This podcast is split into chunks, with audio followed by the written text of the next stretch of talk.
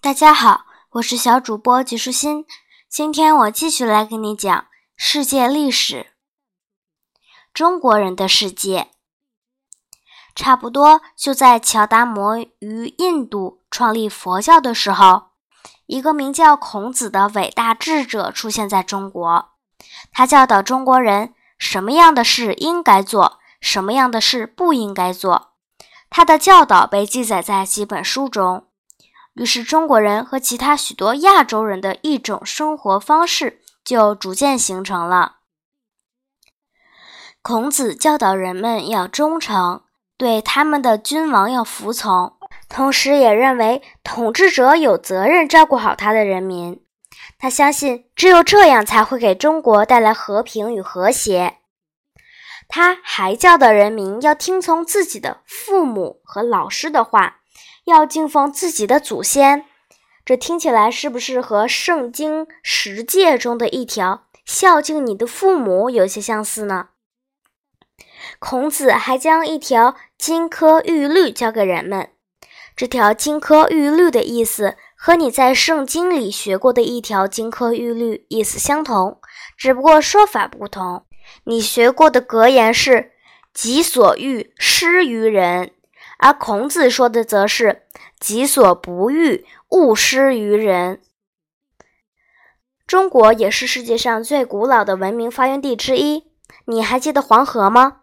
那条孕育了中国文明的河流，大量黄色的泥沙充满了它的里面。这些泥沙使得土壤肥沃，于是人们种的庄稼就可以有个好收成。起初，人们只是在黄河沿岸定居。后来，逐渐有些人开始在长江边上定居了。中国距离我们前面讲过的所有那些文明古国都相当相当的遥远，它在古代世界中是孤立存在的。喜马拉雅山矗立在它的西边，戈壁沙漠在它的北边，它的南边有很多的高山和大海，东临广阔的太平洋。太平洋一直延伸到美国的西海岸，因为那时候没有大的航船、舰艇，也没有飞机，所以中国人和外面世界接触的特别少。因此，中国文明是完全独立发展起来的。我们知道，早在公元前一千五百年，中国北部的疆域正处于商朝统治的时期，中国人就已经有了自己的文字。中国使用的是字符文字，每个文字都是不同的字符。直到现在，中国的文字仍然和其他国家的文字非常不一样，因为中国人并没有将符号文字转变为字母文字。